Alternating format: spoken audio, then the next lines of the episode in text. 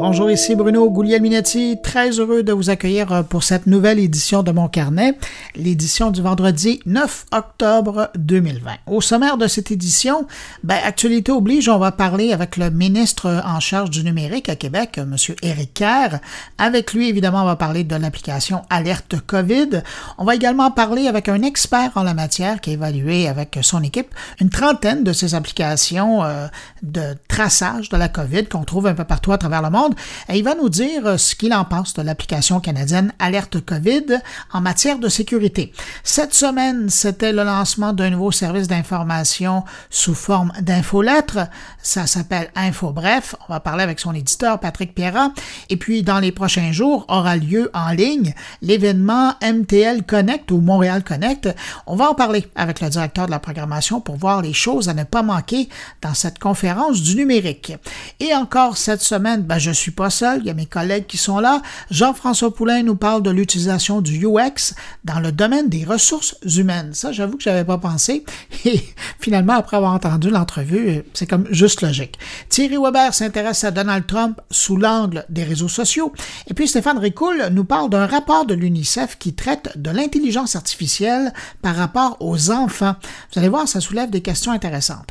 Je prends un moment pour saluer tout particulièrement cinq auditeurs de mon carnet qui ont laissé ici et là des traces quelque part de leur appréciation de mon podcast cette semaine. Salutations à Sébastien Malo, David Brulotte de Tokyo, Arnaud Granata, Philippe Leroux et Rosanne Bourque. À vous cinq, merci pour votre écoute et merci à vous que je n'ai pas nommé mais qui m'écoutez en ce moment. Merci de m'accueillir entre vos deux oreilles. À tous, je vous souhaite une bonne écoute.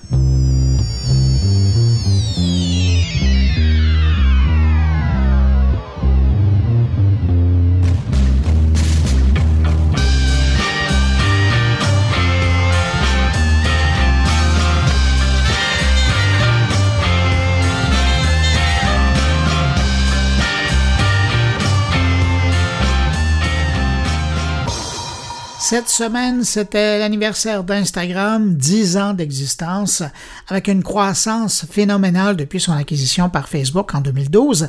Instagram a révolutionné carrément le monde de l'influence dans le domaine de la consommation et même ailleurs. Il hein. faut juste voir comment les stories sont devenues populaires depuis qu'Instagram avait repris l'idée de Snapchat et l'avait bonifié au passage. Et maintenant, on retrouve même des stories sur LinkedIn, c'est vous dire. Instagram aujourd'hui, en quelques chiffres, c'est 4 milliards de nouveaux likes tous les jours, plus d'un milliard d'utilisateurs actifs dans le monde, c'est 500 millions de personnes qui regardent des stories chaque jour et plus de 100 millions de nouvelles publications chaque jour. Et quand je vous parle d'un réseau social essentiel pour le commerce, aujourd'hui, on sait qu'un utilisateur sur deux sur Instagram suit au moins une marque. Alors, bonne fête Instagram. J'ouvre une parenthèse avant de passer à la prochaine manchette. Euh, merci encore pour les témoignages reçus la semaine dernière pour le 200e épisode de mon carnet. Entre-temps, j'en ai reçu deux autres. Je vous propose celui-ci de Francine Charret, professeure au département d'information et de communication de l'Université Laval, et surtout, pour moi, la fondatrice de l'Observatoire des médias sociaux en relations publiques. On l'écoute. Bonjour, ici Francine Charret de l'Observatoire des médias sociaux en relations publiques de l'Université Laval. Pourquoi j'écoute les podcasts Mon carnet de Bruno Guglielminetti tous les vendredis notamment? C'est parce que Bruno, je dirais, est tout simplement à la techno ce que les journalistes sont à l'info c'est-à-dire pertinent, d'actualité, très bien documenté et qui a un impact réel technologique dans le milieu, que nous ne pensons qu'à l'intelligence artificielle à Montréal, les dossiers TikTok américains, les dossiers net tendance que notamment l'Université Laval vient tout juste de reprendre, et qui ont tous été des sujets abordés euh, dans le cadre des carnets de Bruno. Alors, écoute Bruno, c'est avec plaisir que je te souhaite une 200e ce vendredi et que nous de t'écouter avec très grand plaisir. Merci, au revoir. Ce n'est pas une publicité, mais juste un rappel. Mardi et mercredi qui vient, auront lieu les Amazon Prime Days, l'événement le plus important dans l'année pour le cybermarchand en ligne. Pour vous donner une idée de l'ampleur des ventes, l'an dernier seulement, Amazon a vendu ces deux journées-là plus de 175 millions de produits. Du nombre, on compte 100 000 ordinateurs portables, 200 000 téléviseurs, 300 000 paires d'écouteurs, 350 000 produits de beauté et de luxe et plus d'un million de jouets. Voilà c'est dit. Et tiens, parlant d'Amazon, bonne nouvelle pour les utilisateurs des bornes Echo.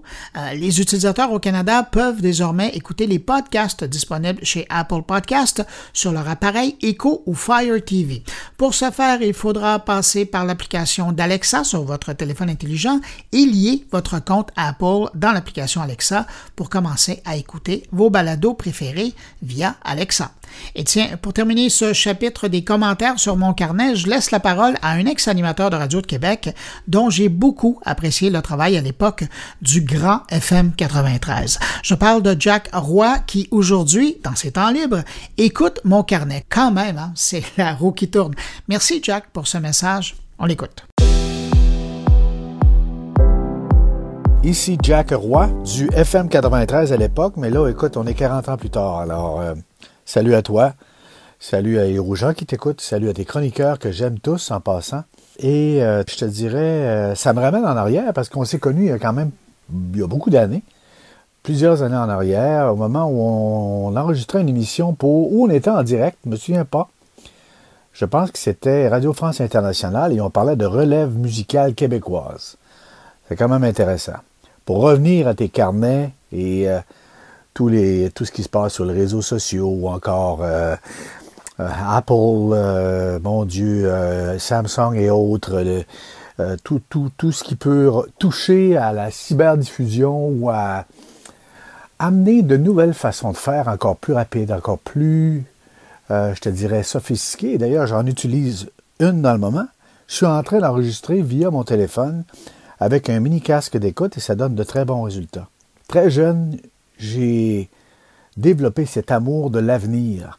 Euh, la nouvelle technologie, je me rappelle au moment où on faisait de la radio, euh, quand j'ai commencé, en tout cas, on tournait les 45 tours.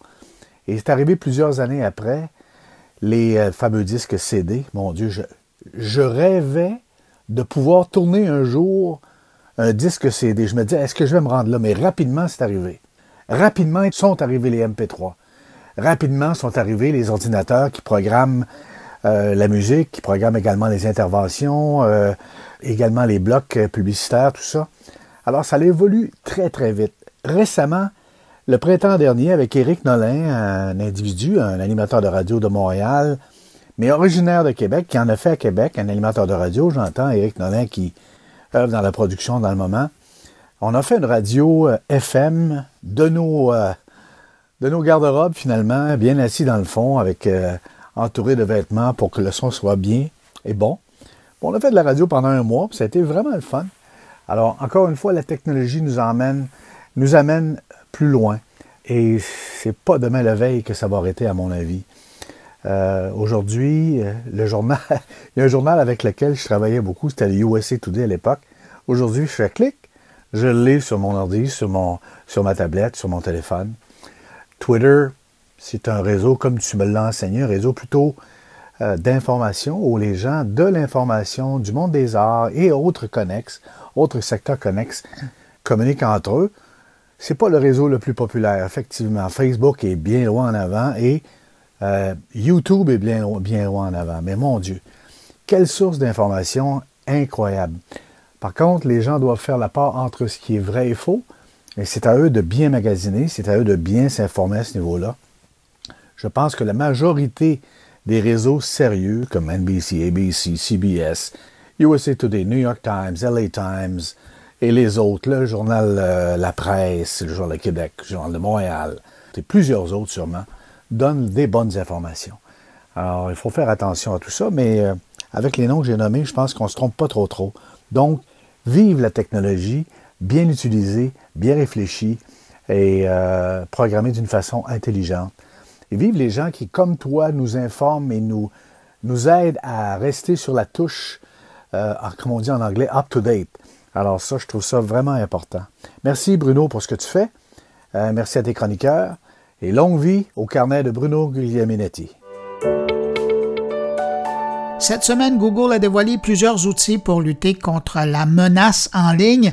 Du lot, la nouvelle mouture de son furteur Chrome fait bonne figure, notamment en matière de protection des mots de passe et pour éviter les trappes d'hameçonnage. Pour arriver à mieux protéger ses utilisateurs sur ordinateur, Chrome intègre désormais une fonction qui prévient lorsqu'un mot de passe a été compromis.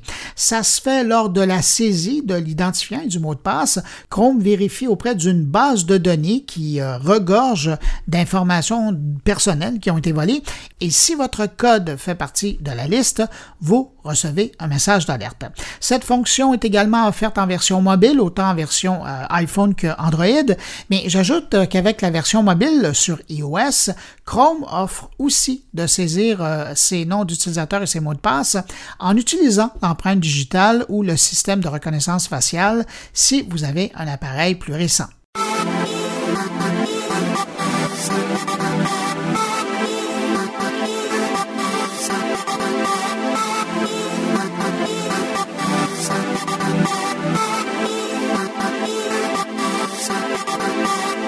La rédaction du site français Numérama a découvert une information particulièrement importante dans les nouvelles conditions d'utilisation de PayPal.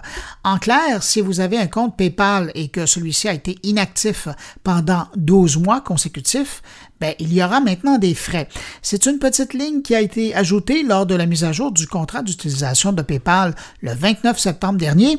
Alors maintenant, quand PayPal dit inactif, ben, ça signifie, selon leurs règles, que vous ne vous êtes pas connecté à votre compte PayPal depuis 12 mois ou que vous n'avez pas utilisé votre compte PayPal pour envoyer, recevoir ou virer de l'argent depuis 12 mois. Bref, si vous voulez éviter des frais, branchez-vous à votre compte PayPal au moins une fois par année ou faire fermez-le tout simplement.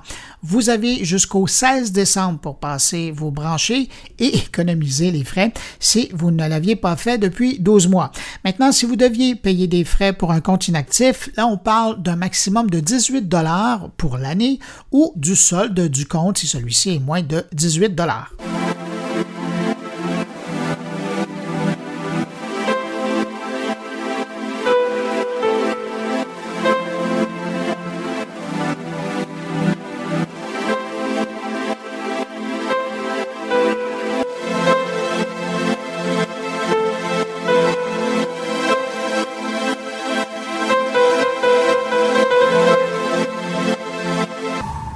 Semaine, on a beaucoup parlé euh, ici et là de Windows 10, un système d'exploitation qui détient désormais 61% de part de marché et on a vu que le système Windows 7 était toujours en selle avec 23% de part de marché.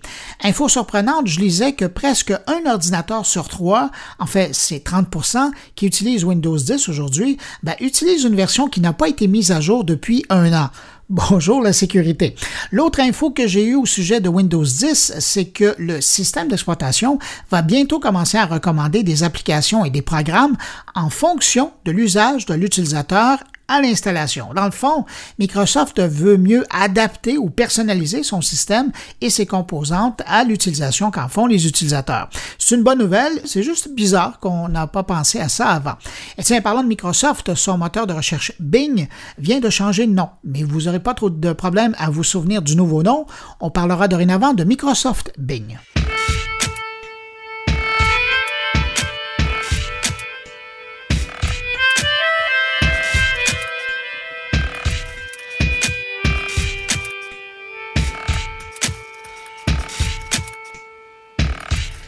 J'ai vu passer cette semaine une étude sur les micro-influenceurs, l'étude intitulée L'état du marketing d'influence 2020 euh, du Influencer Marketing Hub a été produite après consultation de 3684 influenceurs à travers la planète. Donc, l'échantillonnage est assez intéressant. Selon l'étude, la business du marketing d'influence s'élève cette année à 10 milliards de dollars et ça, c'est dans un contexte où bien des entreprises ont resserré leur budget dû à la pandémie. Donc, pour revenir aux micro-influenceurs, l'étude confirme que pour eux, comparativement aux vedettes de YouTube, être influenceur et donc créateur de contenu, ben, ce n'est pas un métier à temps plein. Pour 77% d'entre eux, la création de contenu, c'est d'abord et avant tout une passion ou un loisir. Mais si on regarde l'univers des influenceurs en entier, ceux qui arrivent à en faire un métier, ben, eux ne représentent que 6% de tous les influenceurs qui sont là un peu partout dans la planète Internet. De retour à nos influenceurs maintenant, trois facteurs motivent les influenceurs. 28% le font pour travailler avec des marques qu'ils aiment, 26% le font pour essayer de nouveaux produits et 25% le font pour créer du contenu pour leur présence sur les réseaux sociaux.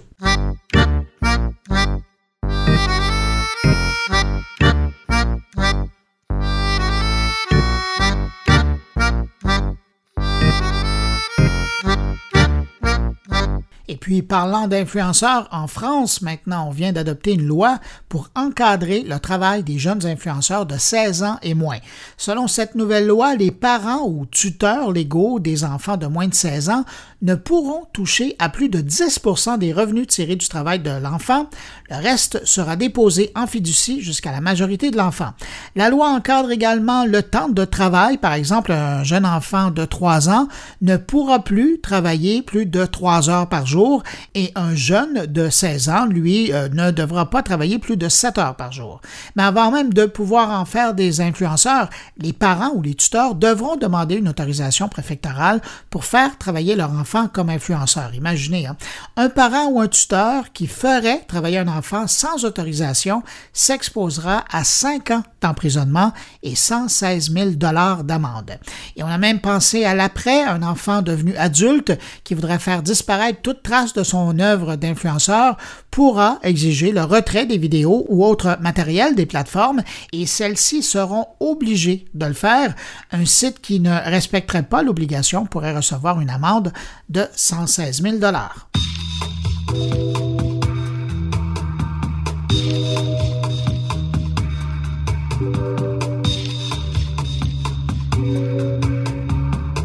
Et je termine cette courte revue de la semaine numérique avec une mauvaise nouvelle pour les abonnés de Netflix au Canada. La plateforme de vidéo a décidé d'augmenter les prix de certains forfaits. L'augmentation concerne les personnes qui ont le forfait régulier ou le plan premium. L'abonnement de base demeure toujours à 9,99 par mois. Donc, pour le forfait régulier, de Netflix euh, qui permet l'utilisation de deux écrans en même temps, ben, l'abonnement passe à 14,99 et pour le plan premium, euh, celui-là passe à 18,99 La hausse sera appliquée aux membres lors du prochain cycle de facturation.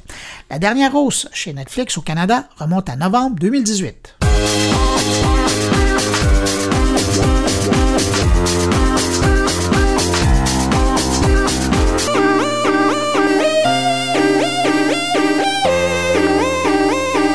Cette semaine, le gouvernement du Québec a décidé que c'était le temps d'inviter les Québécois à télécharger l'application de traçage Alerte COVID.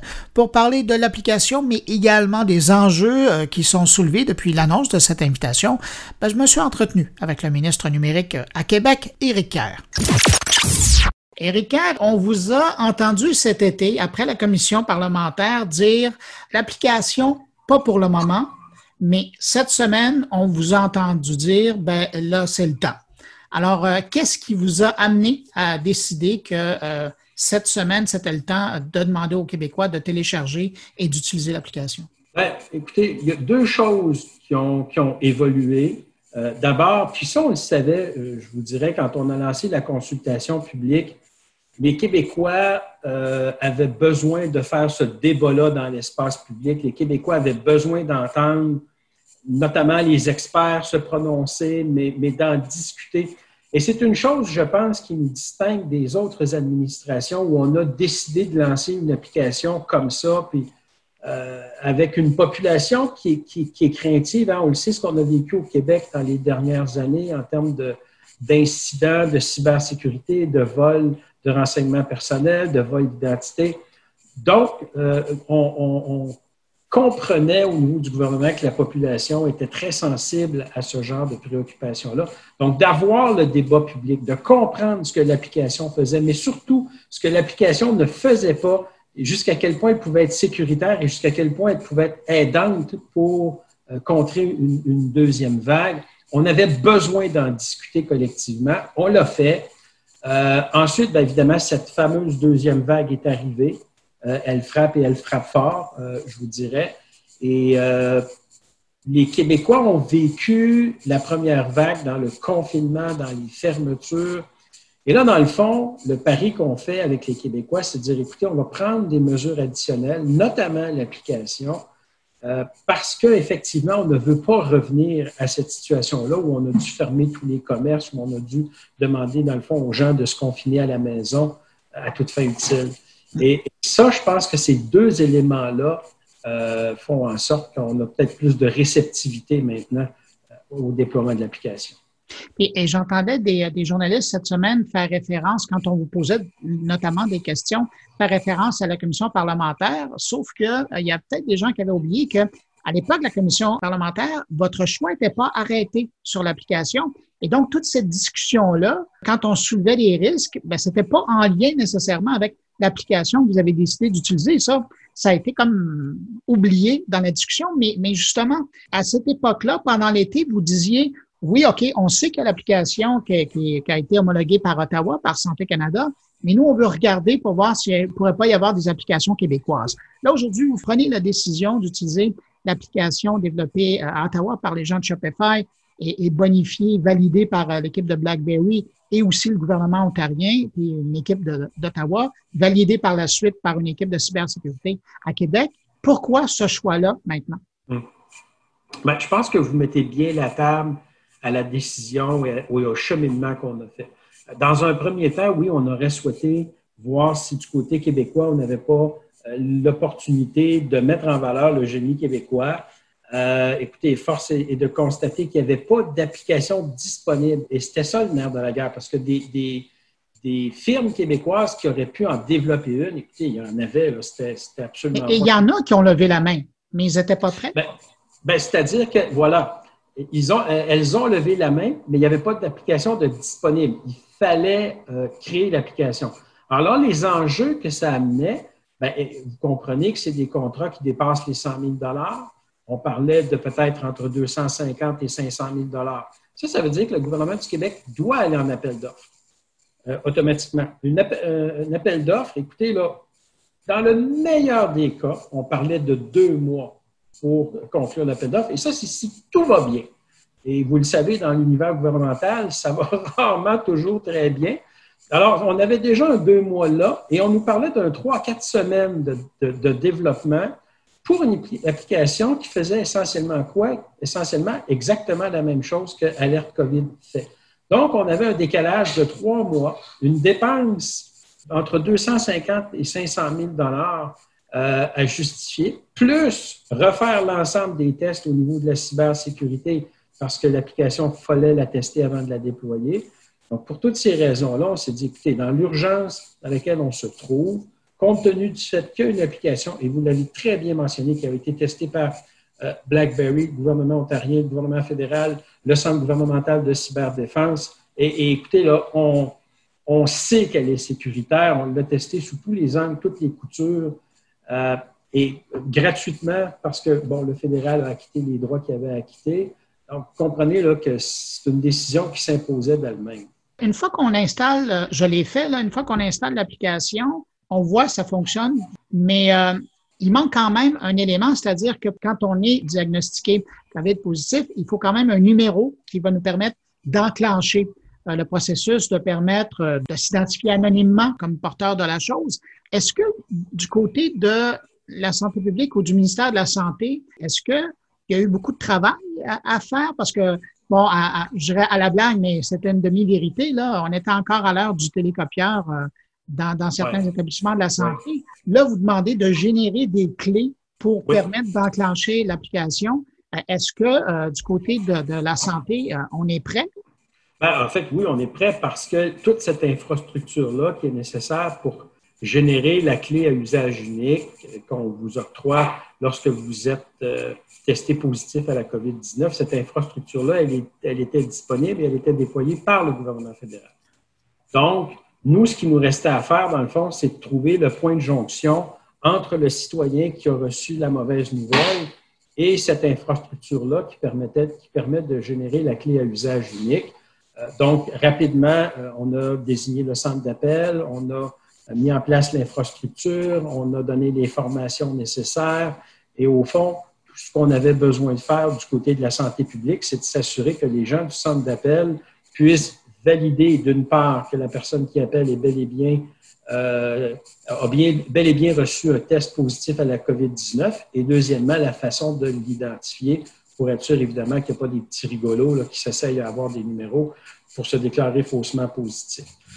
Les deux éléments-là ont été mis en place. C'était relativement simple, je vous dirais, et euh, ça, a été, euh, ça a été quand même assez rapide parce que du moment où la santé publique nous a dit oui, on va aller de l'avant avec l'application jusqu'à ce qu'elle soit euh, fonctionnelle et pleinement opérationnelle, on, parle de, peut-être 8 ou 10 jours de, travail au complet, puis incluant les ententes avec le fédéral, etc., etc. Donc, comme vous voyez, ça a quand même été assez vite. L'application canadienne, elle est disponible depuis euh, fin juillet. Ça a commencé en Ontario. Par la suite, certaines euh, provinces euh, l'ont utilisé. Est-ce qu'on a aujourd'hui des chiffres par rapport à sa performance, par rapport à, son impact, aux signalements qui ont été déclarés grâce mm. à l'utilisation de l'application? Bien, écoutez, au Québec, on est rendu à 117 depuis qu'elle a été mise en application lundi soir les chiffres de ce matin. Là, je, vous donne les chiffres les plus récents. De ce matin, on est à 117 clés à usage unique qui auraient été euh, distribuées euh, au Québec, ce qui pour moi est quand même très encourageant parce que euh, en Ontario, en deux mois d'utilisation, on a parlé de peut-être 800 clés à usage unique qui ont été, qui ont été distribuées. Donc, je pense que les Québécois semblent avoir bien reçu le message de télécharger l'application écoutez, c'est beaucoup trop jeune comme, comme, comme situation pour vraiment être très campé dans une analyse. Mais, par rapport aux chiffres de l'Ontario ou ailleurs au Canada? Ben, c'est encourageant. C'est C'est un beau départ. Je, vais, je, vais le, je, vais, le, codifier comme ça. C'est un bon départ. Maintenant, euh, il faudra voir si, comme on dit, euh, la tendance se maintient. Euh, nous l'espérons, parce qu'il y avait, vous savez, il y avait deux messages qui étaient très importants pour la population. Le premier, on le connaissait, c'était euh, on doit télécharger l'application, sinon euh, l'utilité va, être, va en être d'autant réduite. Mais l'autre message, et ça, je vous dirais que c'est peut-être l'expérience ontarienne qui nous a, qui nous a appris ça, c'est qu'une fois qu'on a reçu le test, il faut faire confiance au fait que notre déclaration, elle est anonyme. Et si les gens qui reçoivent des tests ne le déclarent pas, l'application n'a pas plus de sens que si on la téléchargeait pas. Alors, ces deux messages-là, je pense, ont été bien, euh, bien véhiculés et surtout, en tout cas, semblent avoir été bien reçus. J'ai hâte de voir pour la suite des choses, mais je vous dirais que le départ était encourageant. Mais l'application en tant que telle, elle génère quand même des données hein, par rapport à son utilisation, par exemple. Qui a accès à cette information-là? Est-ce que c'est une application qui appartient à la base à Santé Canada? Est-ce que c'est Ottawa qui reçoit l'information et la redonne aux, différentes provinces ou est-ce que, par exemple, la santé publique au Québec a accès aux données du nombre d'utilisateurs? Bien, écoutez, essentiellement, l'information, elle, elle va être conservée à deux endroits. Le premier endroit, c'est votre appareil où l'essentiel des opérations vont s'accomplir. Mais sinon, oui, c'est sur l'infrastructure du gouvernement fédéral donc les serveurs du gouvernement fédéral, où on va, euh, par exemple, recevoir les fichiers générés avec les clés d'exposition temporaire, euh, où on peut avoir accès aux différentes statistiques euh, de, clés, de clés à usage unique qui ont été générées, de clés à usage unique qui ont été utilisées parce que ces deux, évidemment, ces deux statistiques-là sont très importantes parce que c'est bien d'en générer une, mais c'est encore mieux si elle est utilisée. Euh, bon, mais tout ça est, conservé au niveau du gouvernement fédéral et euh, les provinces, on reçoit cette information-là, nous, du gouvernement fédéral. Suite à l'annonce donc de l'invitation des Québécois de télécharger cette application-là sur leur appareil et de l'utiliser, c'est bien de, toujours la, la remettre celle-là. Vous dites quoi aux gens qui soulèvent le fait que ça fonctionne sur des appareils qui ont 5 ans ou moins d'âge et qu'il y a une partie de la population donc euh, qui est laissée de côté là-dedans? Oui, ben écoutez, euh, on a posé cette question-là. Il faut comprendre que nous travaillons avec les API qui ont été développés par euh, Google et par Apple, évidemment, parce que bon, c'est comme ça qu'on fait le lien avec leur système d'exploitation. Et euh, ce qu'eux nous disent, c'est que pour des raisons, bon, compte tenu de l'utilisation de, de, Bluetooth comme lien de communication entre les appareils, l'évolution de cette technologie-là, bon, les, enjeux de sécurité, eux disent qu'on doit se, limiter à l'utilisation qu'on fait présentement et ce qu'ils nous disent, c'est que euh, les appareils, qui, les versions antérieures qui ne sont pas évidemment couvertes par les API actuelles, ça représente un, plus petit nombre de, téléphones. Et là, vous comprendrez que on s'est posé, nous aussi, la question, est-ce qu'il n'y aurait pas moyen pour Apple, Google de développer des API qui euh, seraient compatibles avec les, versions antérieures? Mais il semble que ce soit euh, très difficile compte tenu des enjeux de sécurité. Ah, parce que vous n'êtes pas le premier gouvernement à, poser la question. Non, ben non. Puis, puis vous comprendrez que comme gouvernement, euh, on véhicule le message qu'on veut qu'un maximum euh, de nos concitoyens téléchargent l'application. Ben, on comprend qu'en partant, toute la portion de nos concitoyens qui n'ont pas, qui ne sont pas propriétaires d'un téléphone intelligent sont exclus. Mais là, en plus, il y a une catégorie de ceux qui ont un téléphone intelligent qui sont exclus aussi. Euh, comme gouvernement, c'est sûr que ça ne fait pas notre affaire. Là. Mais bon, euh, on, en discute avec les, deux entreprises concernées. Puis euh, la, réponse, c'est qu'effectivement, pour des enjeux de sécurité, ça devient euh, et d'incompatibilité technologique, ça devient compliqué pour eux autres de, C'est un enjeu. je reviens parce que vous avez fait allusion à l'importance de l'utiliser, cette application-là. À partir de quel taux d'utilisation dans la population québécoise vous allez être content? Vous allez dire que c'est une réussite? Ben, écoutez, le, plus possible. Je vais vous faire une réponse plate de politicien, mais, mais je vais y aller aussi avec peut-être une réponse plus scientifique parce que il y a une première étude qui avait été, euh, qui avait été faite, vous vous en souviendrez sans doute, par l'Université d'Oxford, qui en arrivait à la conclusion que si on ne fait que déployer que cette mesure-là, donc une application de notification de contact, sans autre mesure de santé publique, on est capable à 60% le fameux 60% d'utilisateurs vient de cette étude-là, euh, on est capable de contrôler la pandémie. Mais, ce qui est important de retenir, c'est pas juste le 60% c'est que ça, c'est combiné à aucune autre mesure. Et là, récemment, j'ai eu l'occasion de lire une étude qui a été conduite par euh, Google Research en collaboration avec les euh, départements de médecine de Stanford et Oxford. très intéressante étude qui a été faite à Washington, dans trois comtés de, l'État de Washington différents, et où là, on est capable, par modélisation, de venir, euh, je dirais, temporiser ou moduler ces, chiffres-là. Et, mais effectivement, euh, à 60% on a des résultats qui sont spectaculaires en, termes de contrôle de la pandémie. Mais même à 15% on nous dit, écoutez, 15% combiné à d'autres mesures. Et ça, c'est important. Ce qui est le cas au Québec, par exemple, le traçage, par exemple, la distanciation sociale, le port du masque. Avec 15% d'utilisation de la population, on pourrait quand même réduire la propagation de 8% et la mortalité de 6 Ce n'est pas spectaculaire, mais c'est quand même ça de prix. Écoutez, si on parle de 6 de moins de morts, il faut comprendre que derrière ce chiffre-là, c'est des vies humaines dont on parle. Alors, juste pour ça, moi, je pense que ça vaut la peine de déployer cette application-là. Puis je vous dirais que ça aussi, ça a, eu un impact parce qu'on comprend maintenant que l'espèce de chiffre de 60 ce n'est pas un absolu, ce n'est pas 60% tout va bien. En bas de ça, il n'y a rien qui va. Il y a, des, modulations. C'est intéressant pour ça. Quand, parce que vous l'avez mentionné, euh, Google, euh, au début de la, pandémie, avait publié sur euh, son site une image, que, ben, de toute façon, c'était bon pour tous les peuples de la Terre qui ont accès à Internet là, et, qui ont des téléphones et qui sont traqués par les gens de Google. On pouvait regarder un semblant d'image des déplacements de la population les gens qui sortaient, euh, qui, qui, qui, qui, se visitaient. Et euh, par la suite, on n'en a plus vu parce que ça avait été intéressant. On avait vraiment vu que le, Québec était une fois de plus distinct au Canada de par son comportement. Effectivement. On n'a plus revu ça. Est-ce que vous avez des nouvelles à savoir si ça va être republié, si on, vous avez fait des demandes dans ce sens-là pour avoir une image du, hmm. du Québec d'aujourd'hui? Ben, en fait, en fait vous, vous faites bien de, de mentionner ça. Puis effectivement, le premier ministre, d'ailleurs, l'avait souligné au moment où euh, ces informations-là avaient été rendues publiques.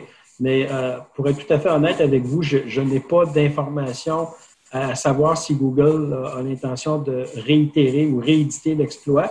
Euh, je ne vous cacherai pas que ce serait très intéressant parce que oui, je pense que c'était pertinent comme information. Puis effectivement, ça nous donnait une image de nos propres comportements. Et dans un contexte où euh, on a senti un petit relâchement cet été, euh, puis comprenez-moi bien, mon idée n'est absolument pas d'accuser qui que ce soit parce que j'ai été un de, de, ceux qui étaient très heureux cet été de pouvoir avoir une vie qui ressemblait à quelque chose de normal, mais ça a amené, il faut bien l'admettre, un petit relâchement, puis ce relâchement est en partie, en partie explique la situation actuelle. Donc, d'avoir ces informations-là de Google, euh, c'est intéressant parce que ça peut nous, renvoyer une image qui est peut-être plus claire de ce que nous avons fait la première fois et de ce que nous avons fait la deuxième fois et des résultats, ceci expliquant cela. Terminant avant de vous laisser aller, euh, parce que faut le rappeler, hein, vous êtes quand même le ministre de la transformation numérique gouvernementale. La transformation numérique gouvernementale, depuis le début de la pandémie, est-ce que ça a été mis sur la glace ou est-ce que ça avance? Mis à part le télétravail. En, fait, en fait, non, je vous dirais que ça, a été un accélérateur incroyable. Par contre, ça n'a pas été un accélérateur dans les chantiers où euh, on était, euh, en fait, les chantiers qu'on avait amorcés. Mais euh, je ne vous cacherai pas qu'au niveau de l'utilisation des technologies, par exemple, on pense évidemment au télétravail, mais écoutez, moi, quand je suis arrivé, je, je, le disais, le gouvernement du Québec, le Centre des services partagés, pouvait avoir 750 connexions concomitantes aujourd'hui, on met 71% de nos fonctionnaires en télétravail. Euh, vous comprendrez que ça représente quelque chose comme 55 000 personnes qui sont en télétravail. Donc, passer de 750 à 55 000, je peux vous dire que c'est un facteur d'accélération assez exponentiel. Et, mais on a vu aussi d'autres, d'autres euh, utilisations émergées qui ont été très... Pensez à la télémédecine. Combien de personnes m'ont dit, ben, écoutez, moi, je vais euh, rencontrer mon médecin via Zoom ou via une autre euh, application du même genre. et ça, a été, ça a été un accélérant, ça aussi. Puis il faut comprendre que les médecins étaient frileux parce que, puis je les comprends, dans la pratique de la médecine, on veut voir le patient, on veut être capable de, de, le toucher, de l'ausculter. Et là, on travaille à distance, ça a changé les comportements. Pensez à la téléjustice. Écoutez, vous dire que le milieu de la justice est un milieu conservateur, c'est un doux euphémisme. Et là, aujourd'hui, on voit des juges qui, vont euh, siéger en, téléjustice, qui vont entendre des causes en téléjustice. Donc, l'appareil judiciaire, lui aussi, s'est dit, écoutez, on ne peut pas complètement suspendre nos activités, c'est impossible, il faut qu'on avance, il faut que, les, comparutions aient lieu, les procès.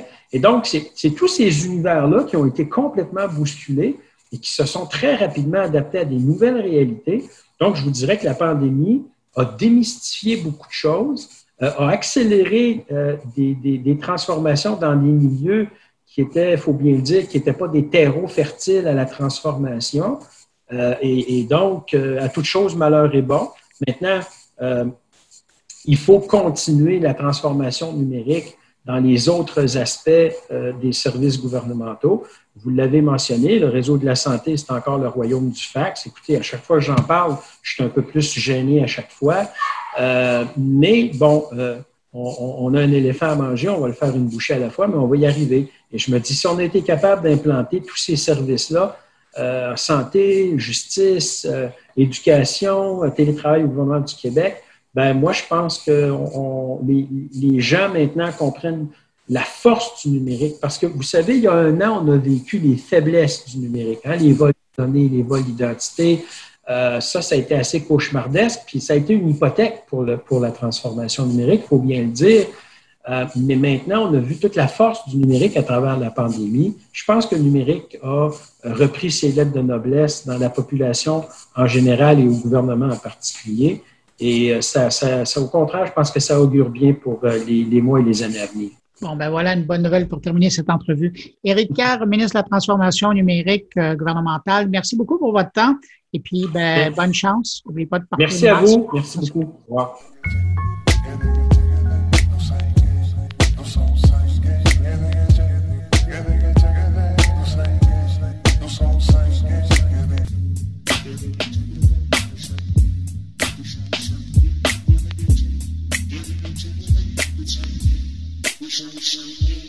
Alors, cette application Alerte COVID, si on lève le capot et si on la compare à ce qui est offert ailleurs dans le monde, dans le domaine des applications de traçage de la COVID, comment elle se classe? Eh bien, j'ai posé les questions au grand patron de Pradeo, un spécialiste français du domaine de la sécurité et de la défense numérique.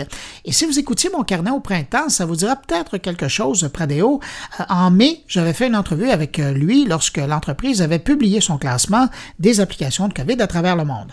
Mais cette fois, lui et son équipe se sont concentrés sur l'application canadienne et voici le verdict de Clément Sade. Clément Sade, on s'est parlé plus tôt euh, cette année. Vous veniez de publier euh, une vaste euh, enquête sur une trentaine d'applications qui étaient disponibles à travers le monde, mis en ligne pour la plupart par leurs gouvernements nationaux et qui essentiellement aidaient à, faire du traçage par rapport aux gens qui étaient atteints de la COVID. Nous, dans l'actualité euh, récente, il y a le gouvernement euh, québécois qui décide finalement d'inviter les Québécois à télécharger cette application-là, Alerte COVID, qui a été lancée au mois de juillet euh, au, Canada, dans son entier. Et entre-temps, ben, j'étais curieux de savoir, basé sur votre, votre connaissance, parce que quand même, après avoir évalué une trentaine d'applications, je pense que vous devez, vous avez l'œil maintenant. Vous avez regardé Alerte COVID. Qu'est-ce que vous en pensez? Alors effectivement, on a, mené cette étude, ben, vous, l'avez, euh, vous suivi effectivement à l'époque, on a, voulu savoir les, euh, les initiatives prises par les différents pays euh, touchés par le, Covid.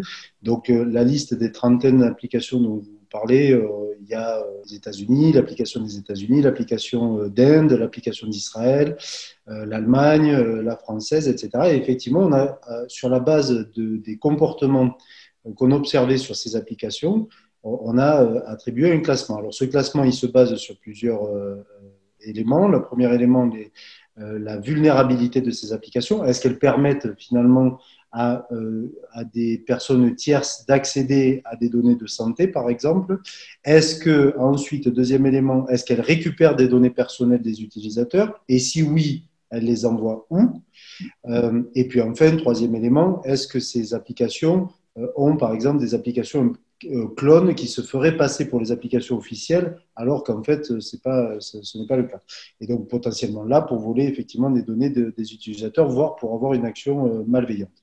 Donc, sur la base de cette étude, on a effectivement lancé un classement, et puis ensuite, on a suivi les évolutions des, des, sorties des applications par les, les, pays lançant des initiatives. Et donc, c'est comme ça qu'effectivement, on a, on a suivi l'annonce de Alerte Covid euh, au, Canada. Et effectivement, euh, on l'a analysé. Et donc, je suis en mesure de, vous rassurer en vous disant qu'effectivement, l'application est propre. Alors, propre, qu'est-ce que ça veut dire? Ça veut dire qu'elle n'utilise pas de, données personnelles des utilisateurs. Elle n'utilise pas le, GPS pour savoir justement si vous avez été proche d'une personne qui est touchée par le Covid.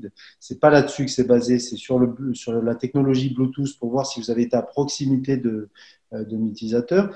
Et enfin, et surtout, il n'y a pas d'identification des utilisateurs. Ce qui fait qu'il est, euh, on, sait que vous avez, on est capable de vous dire que vous avez été en contact avec un numéro, mais on n'est pas capable de vous dire auprès de qui vous avez été en, contact. Donc, si vous, vous ne pouvez pas le savoir, c'est que l'État ne peut pas le savoir. Et donc, les données personnelles sont, euh, sont bien, sont bien euh, sauvegardées.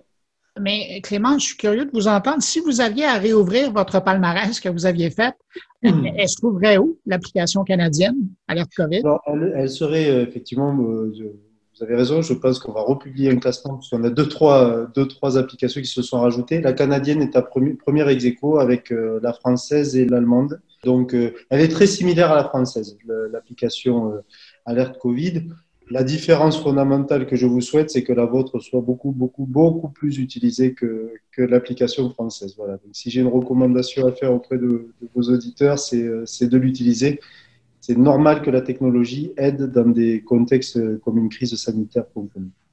Parce que c'est vraiment là où la différence euh, se situe. Si une application, elle, elle a beau être sécuritaire, comme vous le dites, mais si elle n'est pas utilisée, si elle n'est pas installée, si les Canadiens ne l'installent pas et, utilisent cet outil-là, ça sert à rien. C'est quoi le pourcentage? On, a souvent parlé de 60% qui était le chiffre magique. Est-ce que c'est toujours le cas quand vous regardez un peu l'ensemble des applications?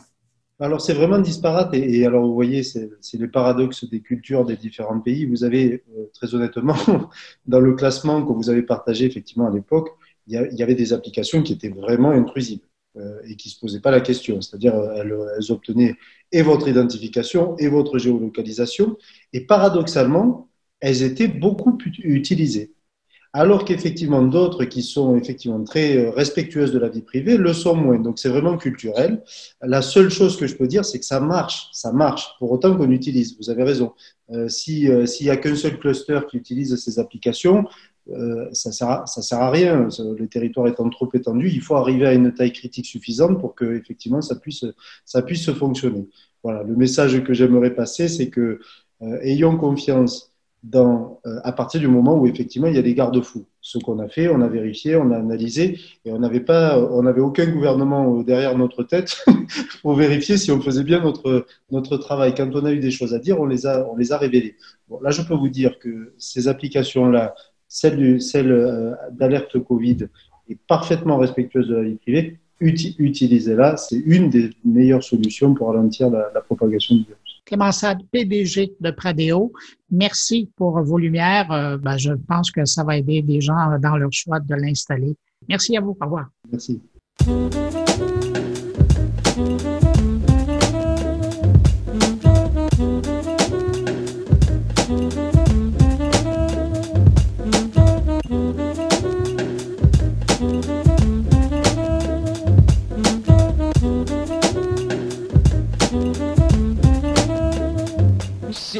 Cette semaine, une nouvelle infolettre d'actualité a été officiellement lancée au Québec par l'éditeur Patrick Pierrat. Si le nom vous dit quelque chose, c'est que c'est lui qui était derrière le site d'information Branchez-vous à l'époque dans les années 90-2000 et d'ailleurs plein d'autres services autour de Branchez-vous existaient.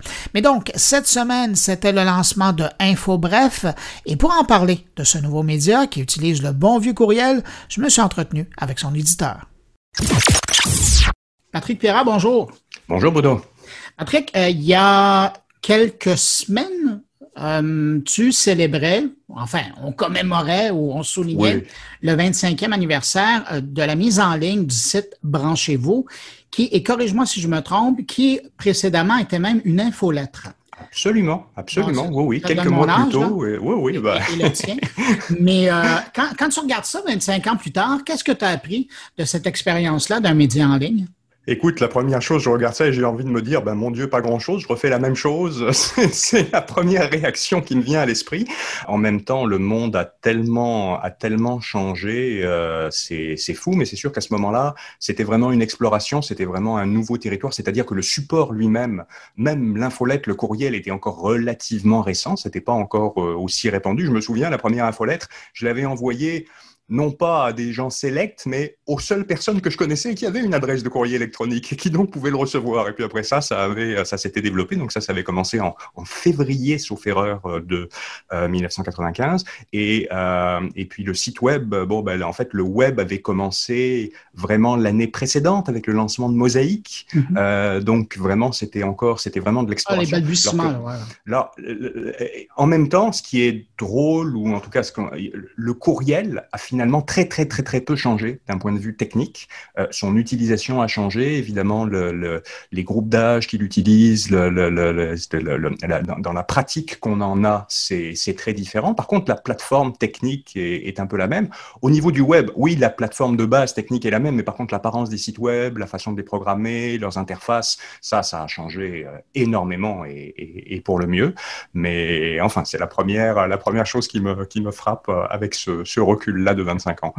Ben, puis on va revenir à, ce retour à l'infolettre euh, que tu fais. Euh, mais là, moi, ce qui m'intéresse, c'est que branchez-vous, on, on parle toujours du site et, c'est ce qui a marqué les gens. Mais branchez-vous, à un certain moment, euh, au fait de sa gloire, c'était toute une entreprise. Je me souviens que euh, tu t'étais lancé dans les plateformes de blog, tu t'étais lancé même dans un service, euh, c'est un service courriel ou un service Internet? En tout cas, oui, il y a mon courrier.com, un service, les deux, les deux, mon capitaine. On avait fait un service de courrier gratuit qui s'appelait moncourrier.com et qui a quand même eu beaucoup de succès. Il y a eu plusieurs centaines de milliers de personnes qui s'étaient inscrits à ça. Euh, et puis un service d'Internet gratuit qui a duré pas très longtemps. Mais ça, les plus jeunes ne se souviennent pas de ça, mais il y a eu une époque où justement, toi, il y avait Poste Canada et il y avait un autre joueur, euh, je parle du marché québécois, qui proposait aux internautes québécois d'avoir accès à Internet gratuitement oui, c'était pas juste le contenu qui était gratuit, les plateformes, c'était carrément l'accès Internet. Ça n'a duré quand même pas très très longtemps parce que il y a eu l'explosion de la bulle techno et puis euh, les modèles publicitaires, euh, même s'ils sont restés très forts, mais enfin disons que ça n'a pas ça n'a pas bien performé. Nous, on faisait ça avec des partenaires qui étaient des, des d'assez grosses entreprises américaines et puis du jour au lendemain, euh, de assez grosses, c'est devenu des entreprises qui étaient presque en faillite ou donc on pouvait pas soutenir ça. mais oui, ça a été c'était c'était un autre monde. Il y a eu, on a eu vécu et fait vivre à nos usagers, pour le meilleur et pour le pire, toutes sortes d'aventures. Alors, 25 ans plus tard, tu reviens avec une, nouvelle infolettre. Oui. Comme quoi. C'est réducteur parce que c'est tout un écosystème. Il, arrive à un certain âge où on ne se renouvelle plus beaucoup. non, mais on, revisite, les outils. On revisite ces classiques. Avec un peu de chance, on les améliore. Oui, donc c'est ça. Alors, 25 ans plus tard, c'est, j'allais dire, rebelote avec une infolette mais c'est un écosystème que, tu bâtis. Et donc, InfoBref, qu'est-ce que c'est? Bah, InfoBref, c'est essentiellement deux infolettres qui sont deux bulletins par courriel d'information qui sont des bulletins d'information généraux, donc c'est de l'information généraliste, mais quand même euh, qui s'adresse à un public euh, assez, assez pointu, qui est essentiellement celui des entrepreneurs, des gestionnaires et des professionnels euh, qui veulent se tenir au courant de l'actualité, mais manque de temps pour, euh, pour le faire. Euh, donc, euh, dans la journée, bah, ils sont engagés dans leur travail, dans, leur, dans leur entreprise. et là, je parle de la semaine, du lundi au vendredi. bon, bah, si, si quelqu'un a une demi-heure le matin pour s'informer, bon, bah, il a énormément de choix actuellement. Euh, dans, on a la chance d'avoir une diversité de contenus dans les quotidiens euh, qu'on a, quotidiens d'ici, quotidiens d'ailleurs. En tout cas, il y a une richesse incroyable. Par contre, quand on n'a que quelques minutes à consacrer à ça, bah là, c'est beaucoup plus difficile. Ce qu'on fait, c'est qu'on voit des fils euh, qui passent sur des réseaux sociaux, dans des agrégateurs, euh, mais en fait, on en reste très insatisfait. Euh, donc, nous, ce qu'on fait, ce sont vraiment deux bulletins. Le premier, qui est le matin, qui s'appelle Info Bref Matin. Le deuxième, c'est Info Bref Soir, est envoyé, lui, à 16 heures. Le premier est envoyé à 5 heures le matin, pour permettre aux gens d'avoir une idée de l'actualité en quelques minutes sur les sujets important de façon très, très, très résumée. Donc, très, très résumé, ça veut dire que quand on fait des articles, nous, c'est maximum une minute de lecture, mais souvent, on va traiter euh, des sujets en brève, et les brèves, c'est trois phrases et parfois même on les traite en une seule phrase. Euh, et ce qu'on fait, c'est qu'on couvre, alors le matin, dans le bulletin du matin, euh, je dirais une douzaine à une quinzaine de sujets. Dans le bulletin du soir, euh, 5, 6, 7 sujets. Euh, donc une vingtaine de sujets dans la journée, qui sont les sujets importants, en couvrant en priorité les secteurs politiques, les affaires, la technologie et l'international. Ce sont les secteurs, je dirais, d'information un peu traditionnels, peut-être à l'exception de la technologie, euh, mais qui sont les secteurs d'information un peu, je dirais, euh, sérieux, euh, traditionnels, euh, et, qui correspondent bien, je pense, à des intérêts de base du public auquel on s'adresse, euh, entrepreneurs, gestionnaires, professionnels. Et ce sont des bulletins gratuits. Euh, le contenu de ces bulletins-là est également disponible le matin et le soir sur le site infobref.com en accueil, où on a un site qui n'est pas un portail, qui est un site d'information qui est ça ressemble peut-être plus à un blog euh, d'apparence que le site d'un quotidien. C'est fait pour euh, que les gens viennent rapidement voir quelques nouvelles, s'informer et repartent. Donc, c'est pas un site qui est fait pour retenir les gens qu'ils y passent beaucoup de temps. Euh, c'est plus qu'ils y viennent fréquemment voir un peu ce qui s'est passé deux fois par jour pour leur donner une information utile, pratique le plus possible. On va privilégier dans les sujets et les angles, lorsque c'est lorsque c'est possible, les sujets qui ont qui peuvent avoir une certaine pertinence d'un point de vue professionnel, d'un certain donc, euh, pour parce qu'en fonction du public auquel on, s'adresse, donc des choses qui peuvent être leur, leur être utiles dans leur travail, euh, les inspirer d'une certaine façon. Euh, c'est le un autre élément distinctif que l'on a je dirais, en plus de s'adresser à un public quand même précis, euh, et de le faire essentiellement par courriel avec un, supplément web, je dirais, mais c'est surtout le courriel qui est notre, notre véhicule principal. Patrick, en terminant, bon, pour le moment, on voit pas de publicité. Je présume que ça va être le modèle qui va être adopté. Oui, effectivement, c'est un modèle, je dirais, de, de façon générale, euh, on part sur un modèle euh, de base publicitaire au sens large, c'est-à-dire bon, bah, de, de, de, générer une audience et à partir de ça, de, faire profiter euh, euh l'accès à cette audience à des, à des annonceurs, partenaires, commanditaires. On va essayer de le faire d'une façon aussi intelligente et pertinente que possible. on ne le fera pas avant plusieurs mois parce qu'il faut déjà bâtir un auditoire, apprendre à le connaître, adapter le produit avant de le faire. Euh, et puis je m'attends pas à ce que ce soit facile non plus, parce que évidemment, euh, ça n'est pas un marché qui est qui est facile. Mais je pense qu'on va arriver avec une offre distincte, une cible spécifique, des coûts aussi abordables pour le type d'annonceur qu'on va aller euh, qu'on va aller démarcher, et puis une offre commerciale qui va sûrement intégrer une dimension de contenu, puisque bah, jusqu'à récemment, c'est beaucoup là-dedans que j'ai travaillé dans les dernières années, le marketing de contenu avec 37e avenue, l'agence de contenu. Euh, donc, euh, on va profiter de cette expérience-là pour, euh, pour faire des offres qui, je pense, seront intéressantes pour, pour les annonceurs qui voudront rejoindre, en fait, parler aux autres entreprises, se faire connaître d'entreprises, se faire connaître de gens en entreprise. Donc, c'est pas vraiment du, du B2B, mais ça en est pas loin. et ça va nous distinguer aussi de la plupart des offres de médias actuellement et même de ce qui est offert sur les médias sociaux parce que en ce moment, pour une entreprise qui veut annoncer, si tu veux joindre le grand public, bon, ben, Facebook et Google t'offrent des choses extraordinaires. Si tu veux joindre euh, des gens qui sont plus en entreprise, des décideurs ou des influenceurs de décision d'achat dans les entreprises, il y a des solutions, mais il y en a moins où elles coûtent beaucoup plus cher. Euh, et donc, euh, de ce point de vue-là, je pense qu'on va pouvoir arriver avec des choses intéressantes, mais pas avant quelques mois. Alors, qu'est-ce qu'on te souhaite pour les prochains mois?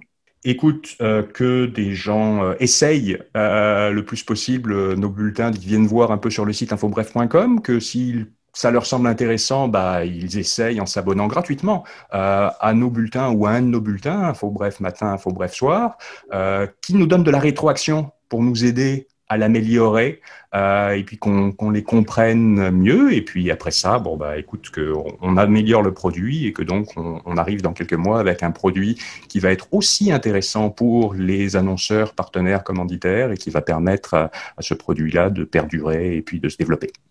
Hey, dis donc, euh, dernière question en terminant, et puis après je te laisse aller. J'ai remarqué que sur Twitter, c'est info bref euh, QC.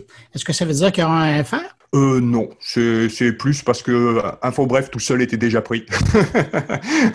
et non, je n'ai pas de. Et, ça, c'est quand tu, je reviens à la question que tu me posais des, choses que j'ai apprises ou que j'espère j'ai apprises de la première expérience. Branchez-vous, j'ai lancé beaucoup trop d'extensions, de sous-sites, de, je me suis beaucoup, trop dispersé. Euh, il y a une chose qui est importante pour le succès en affaires, c'est de se concentrer sur quelque chose, de faire une chose et de le faire bien.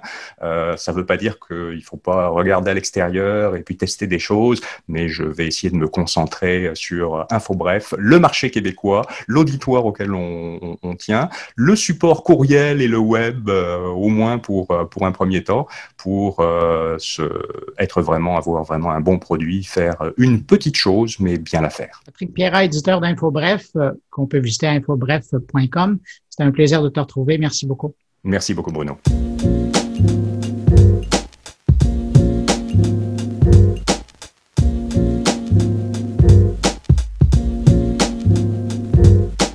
13 au 18 octobre, l'Internet accueille la conférence Montréal Connect ou MTL Connect, un événement sur la transformation numérique dont le but est de contribuer à la relance économique en facilitant le partage des connaissances. Pour en connaître plus sur la programmation, je vous propose cette rencontre avec le directeur de la programmation, Claude Landry. Claude Landry, bonjour. Bonjour Bruno. Claude, Montréal Connect, c'est à quelques jours, là. C'est un des événements qui est dans le paysage numérique. C'est un événement qui euh, attire. On a qu'à regarder les noms qui sont sur le programme, mais c'est quoi l'ADN de cette rencontre-là? Montréal Connect, c'est Montréal Connect, la semaine numérique de Montréal. Donc, c'est certain qu'on veut euh, amener euh, des gens, des experts du numérique qui nous parlent de la transformation numérique qui euh, qui s'opère, qui euh, s'effectue dans tous les écosystèmes. Donc, on n'est pas limité seulement à une niche en particulier, donc seulement en cybersécurité, parce qu'on pense que le numérique, c'est un, un, un, sujet euh, qui, est de, qui devrait être vu de façon transversale, qui euh, affectent tous les écosystèmes. Puis je pense que tout le monde, euh, à chaque jour, on est impacté par le numérique, peut-être même pas sans s'en rendre compte. Donc, ce qu'on cherche à faire, c'est d'engager la conversation, d'engager la discussion autour des impacts, que ce soit les impacts sociétaux, économiques ou environnementaux du numérique. Et tu me parlais d'ADN. Une de nos valeurs fondamentales, c'est la pollinisation croisée parce qu'on pense fondamentalement qu'une idée dans un écosystème peut engendrer de nouvelles idées dans d'autres écosystèmes. Puis l'exemple que je donne à tour de main vraiment partout, c'est la réalité virtuelle.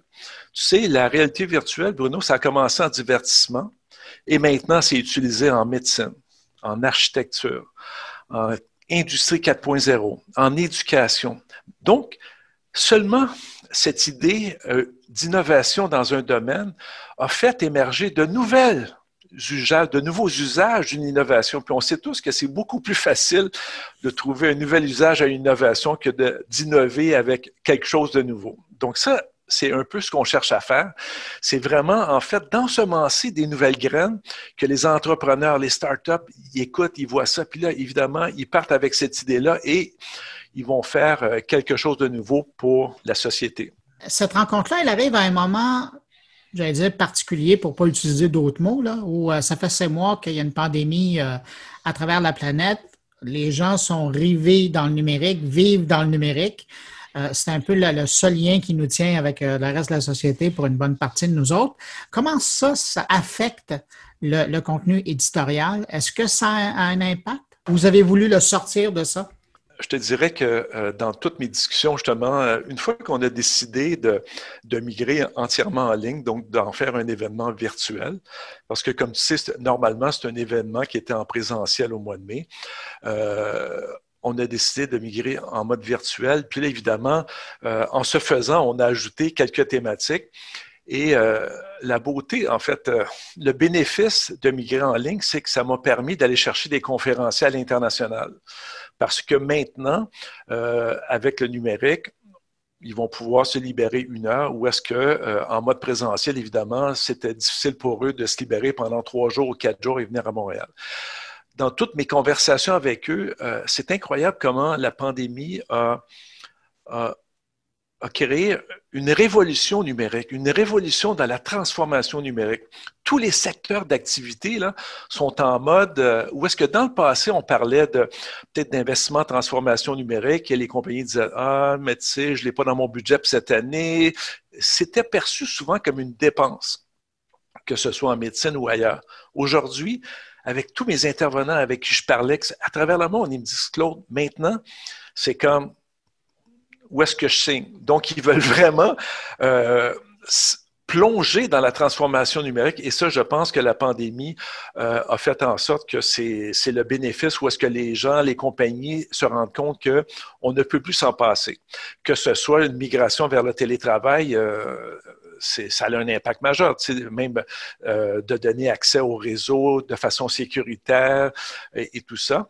Et par contre, on ne cherche pas à parler de COVID pendant la conférence parce que je pense que euh, on, le vit et ça, nous affecte. Mais c'est certain que j'ai plusieurs conférences qui parlent justement de euh, comment adresser une pandémie. Donc, euh, comment le numérique peut nous aider à la prochaine, parce qu'on sait tous qu'il est fort possible qu'on ait une autre pandémie dans un an, cinq ans, dix ans.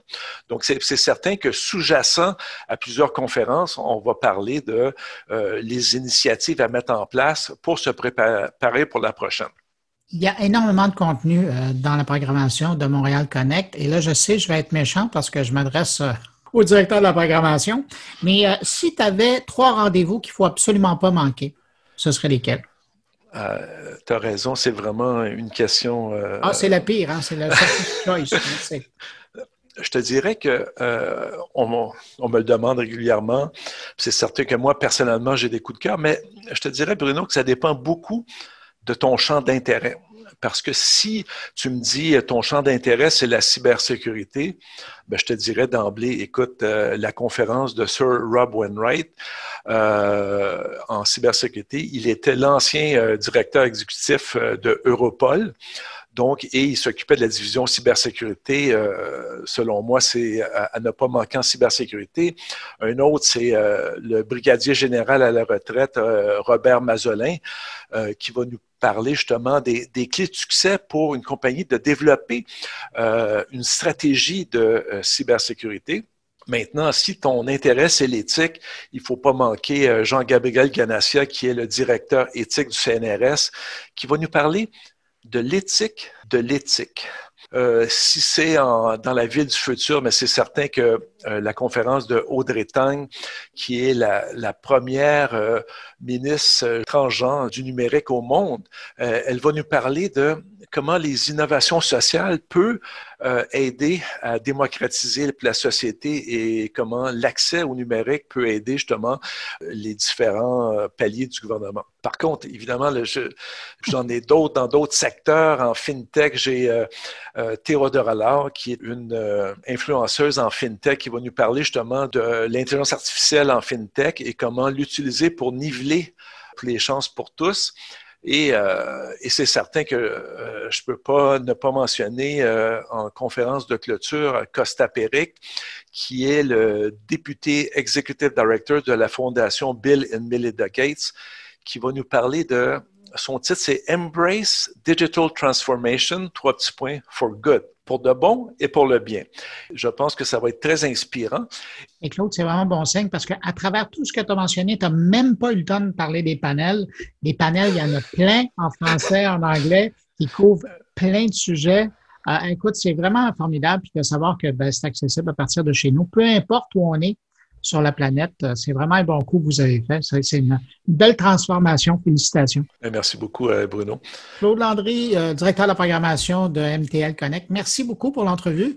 Puis, ben, bonne, bon événement en ligne. Merci beaucoup, Bruno.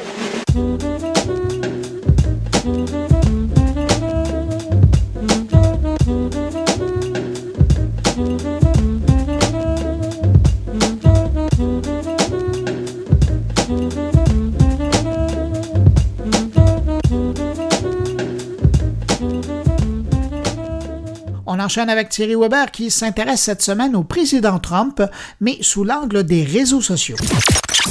Bonjour Bruno, bonjour les auditeurs de mon carnet. Je suis très heureux de partager ce moment euh, pour ma nouvelle chronique pour le 201e numéro de mon carnet. Et, dans cet épisode, dans cette chronique, j'avais très envie de, de voir avec vous, de partager avec vous eh bien, euh, toute une série de questionnements autour de ce qui se passe avec euh, Donald Trump. Euh, bien évidemment, du côté réseaux sociaux, communication en ligne. En l'occurrence, est-ce que M. Donald Trump a feinté, a, simulé son, problème de santé jusqu'à pouvoir communiquer, rebondir là-dessus? La question, là aussi, euh, reste ouverte. Hein. Je vous la pose. Hein. Euh, je serais curieux d'avoir euh, votre avis sur, la question. et si effectivement il est malade ou il a été atteint ou en contact avec une personne infectée du, du virus, comment se fait-il qu'en trois jours seulement il soit déjà dehors, déjà sur pied? Là, là aussi, la question, elle n'est pas anodine puisque euh, petite parenthèse, et ça, ça va vous aider à comprendre la conclusion de, ma chronique. Il a très souvent parlé de losers, de perdants, ceux et celles qui montraient des formes de faiblesse, en l'occurrence par exemple ceux qui étaient tombés malades, et je trouve ces propos très très durs euh, envers justement euh, les pauvres gens qui ont soit été ben, atteints par le virus et ont subi eh des, problèmes de santé graves, ou pire encore, ont perdu la vie à cause de, ce, de cette pandémie. Donc effectivement, euh, les réseaux sociaux se sont, se sont enflammés. C'était intéressant de voir que Twitter ne faisait pas du tout dans la demi-mesure. En gros, ben, vous vous lâchez d'un, fendez d'un tweet dans lequel vous souhaitez la mort de Donald Trump, et ben boum, sanction immédiate. Euh, votre tweet est censuré ou pire encore, vous perdez votre compte pour euh, le non-respect euh, des règles. Vous faites la même chose du côté de Facebook. Eh bien voilà, au nom de la liberté d'expression, votre votre poste, votre, votre, vos propos sur le, géant bleu va rester et pourra peut-être alimenter un, flot de haine ou de commentaires.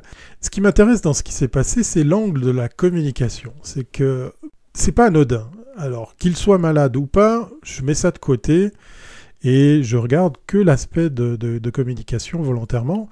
on va parler de marketing en ligne puisque, vous l'avez peut-être vu, on a quand même pas mal d'images autour de ce qui s'est passé. On a des vidéos, on a effectivement des news, enfin des nouvelles qui ont relaté la chose, qui, qui sont allés filmer, le avant, le pendant, le après. Enfin, le pendant, il était un petit peu difficile puisqu'il était dans une chambre.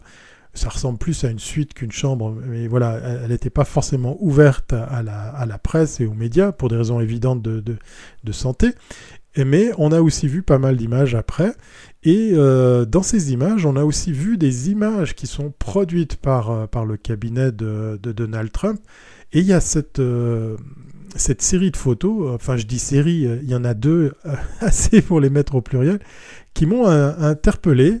Et je crois que ces images ont tellement interpellé les, internautes qu'ils sont allés bien plus loin que la réflexion que moi j'ai eue en, les voyant, jusqu'à pousser certains à analyser ces fameuses deux photos. Alors, je vous la fais très courte si vous n'avez pas vu euh, ces images. Euh, on vous présente deux clichés qui ont été euh, comme ça balancés sur les réseaux sociaux, où on voit Donald Trump travailler dans deux pièces différentes. Je vous rappelle, sa chambre ressemble plus à une suite qu'une chambre. Donc il a même une salle de conférence, un bureau. Euh, il a quand même une chambre pour y dormir. Euh, en tout cas, il avait puisqu'il en est sorti. Et on voit ces deux photos où on voit euh, le président actuel américain dans deux tenues différentes. une photographiée tout au fond, on voit une grande table de, conférence avec ce, bois très sombre, et puis une autre où on le voit écrire sur des documents. La seconde photo, fait amusant, il y a des gens qui se sont amusés à, zoomer euh, sur ce qu'il écrivait et on constate qu'en fait, euh, de, document, il est simplement en train de poser sa signature sur une feuille blanche. Est-ce que c'est de la mise en scène?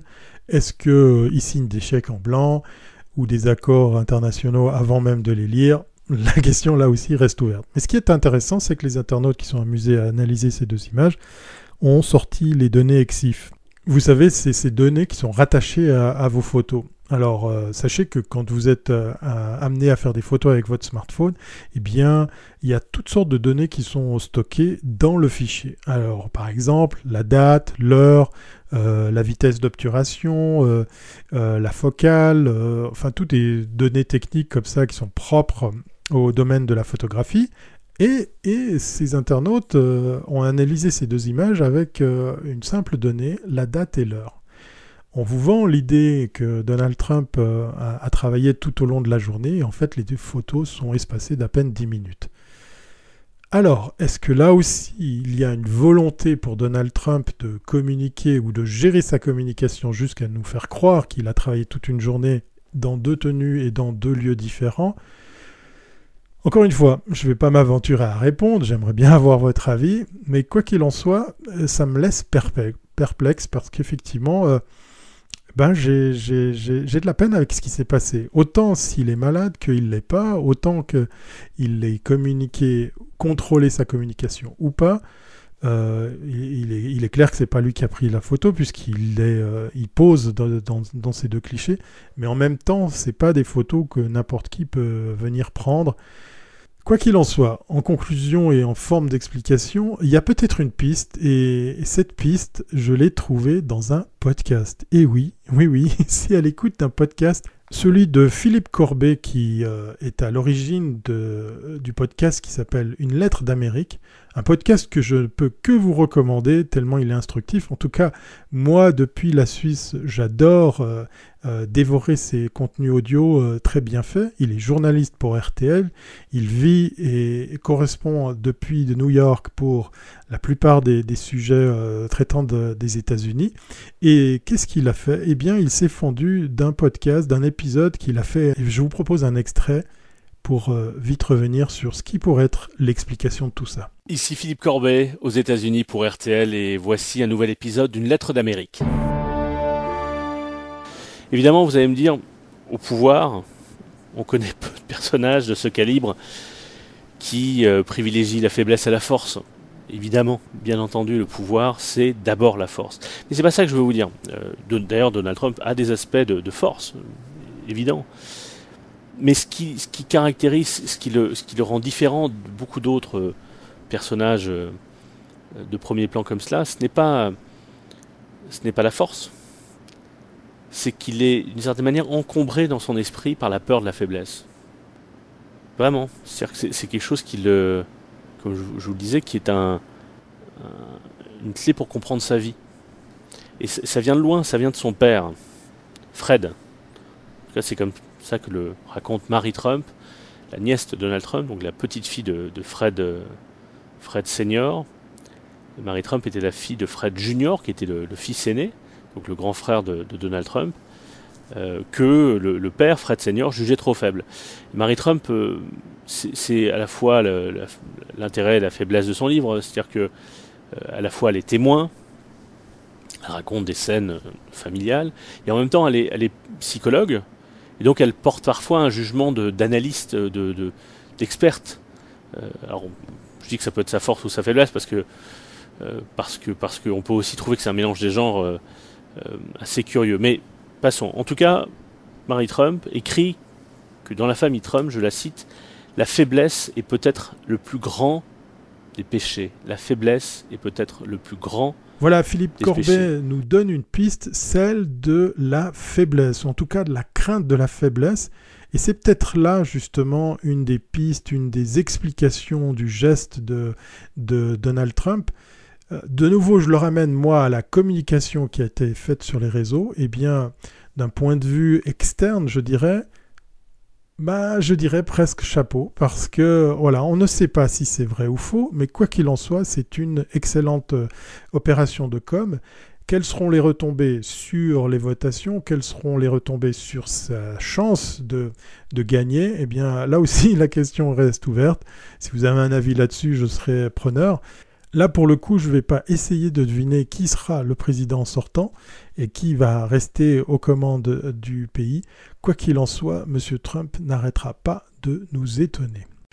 Allez, on va se dire à très bientôt si c'est pas avant et portez-vous bien.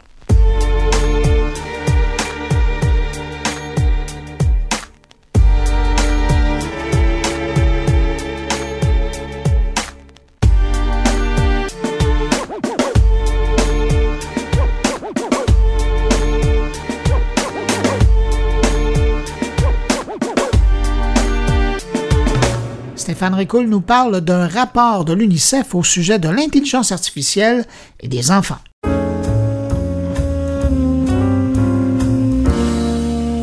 Nous sommes, je pense, nombreux à avoir regardé le documentaire The Social Dilemma sur Netflix. Les messages qui y sont passés n'apportent pas grand-chose de nouveau pour les initiés aux mécaniques algorithmiques qui sont en arrière de ces interfaces particulièrement bien conçues. Cependant, se le faire rappeler demeure salutaire afin de ne pas engourdir notre jugement devant le prémâchage intellectuel qui nous s'est si gentiment offert par ces plateformes à grand succès. Et c'est là que le bas blesse quant à moi, surtout auprès de la jeune population, celle qui pilotera notre société de demain. Selon un rapport émis par l'UNICEF, autant il est mis de l'avant dans la plupart des politiques en lien avec l'intelligence artificielle et autres algorithmes, que les jeunes se doivent de comprendre et de réussir à travailler avec ce genre d'approche technologique, autant l'impact des mêmes technologies est peu ou prou adressé.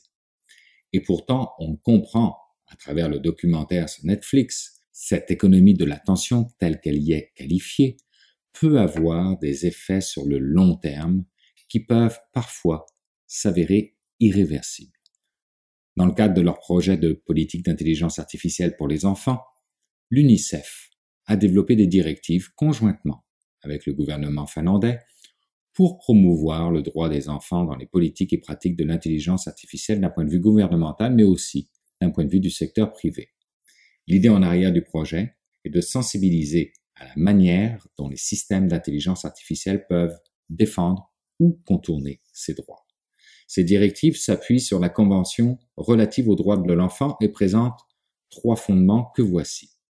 1. Les politiques et les systèmes d'intelligence artificielle devraient viser à protéger les enfants. 2. Ils doivent répondre équitablement aux besoins et aux droits des enfants. Et 3. Ils devraient donner aux enfants les moyens de contribuer au développement et à l'utilisation de l'intelligence artificielle. On le sait, les enfants sont particulièrement sensibles, vulnérables, voire manipulables jusque tard dans l'adolescence, faute au décalage dans la vitesse de développement de la matière blanche du cerveau, celle qui correspond à la capacité de jugement, et de la matière grise qui correspond quant à elle à l'intelligence, cette dernière étant plus prompte à prendre sa place.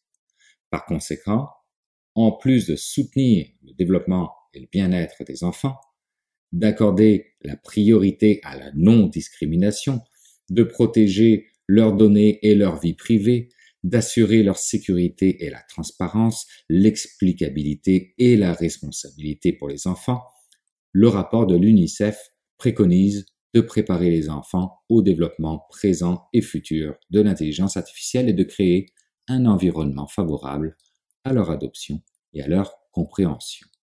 Et la beauté de la chose, c'est que ces recommandations viennent tout droit d'une série d'ateliers qui ont été tenus à travers plusieurs régions dans le monde. Donc, elles sont tout à fait légitimes. Même la Chine, j'ai bien dit la Chine, reprend certaines de ces recommandations de l'UNICEF dans son principe du Beijing AI, un équivalent à la déclaration de Montréal en intelligence artificielle, et qui appelle à son développement sain pour soutenir la construction d'une communauté au destin commun et à la réalisation d'une intelligence artificielle bénéfique pour l'humanité et la nature. C'est pour dire à quel point cela devient critique. En guise de conclusion, je vous quitterai sur les sages paroles d'un certain Bruno Guglielminetti qui commentait le docudrama, comme il le dit, lors du journal de Radio-Canada Acadie le 24 septembre dernier. Il faut réfléchir à la place que l'on fait aux réseaux sociaux, en parler avec nos enfants et ne pas hésiter à leur poser la question sur quel type d'utilisation ils en font, qu'est-ce qu'ils découvrent, pourquoi ils les utilisent, à qui ils parlent, un peu comme on le ferait dans la vie normale à l'extérieur du monde numérique.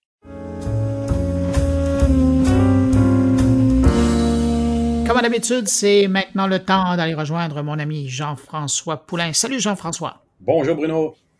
Jean-François, euh, cette semaine, tu nous parles de UX et de ressources humaines. Ben oui, absolument. Mais moi, personnellement, je trouve que les ressources humaines ont à appliquer ça. Ça fait des années que je me dis, hmm, ils doivent se questionner un peu sur leur méthodologie. Et là, j'ai rencontré Louis-David Noël, qui est le vice-président de l'expérience numérique chez N-Media à Drummondville. Puis on parle de choses qu'on a, on a tous vécues dans, les derniers mois, hein, pour tous ceux d'entre nous qui travaillent dans des bureaux. Euh, qui travaillons dans des bureaux, on a vécu euh, les mythes, on a vécu un peu l'incertitude du début. Puis N-Media, ben, ils ont fait euh, ils ont fait des démarches intéressantes, mais ce qui m'a intéressé encore plus, c'est que Louis David est quelqu'un qui a appliqué des méthodologies UX parce qu'il est le vice-président d'expérience numérique. donc, il a fait de la méthodologie, il a fait des, des prototypes, il a testé, il sonde beaucoup avec ses employés les mesures qu'ils vont prendre, il le fait à chaque semaine.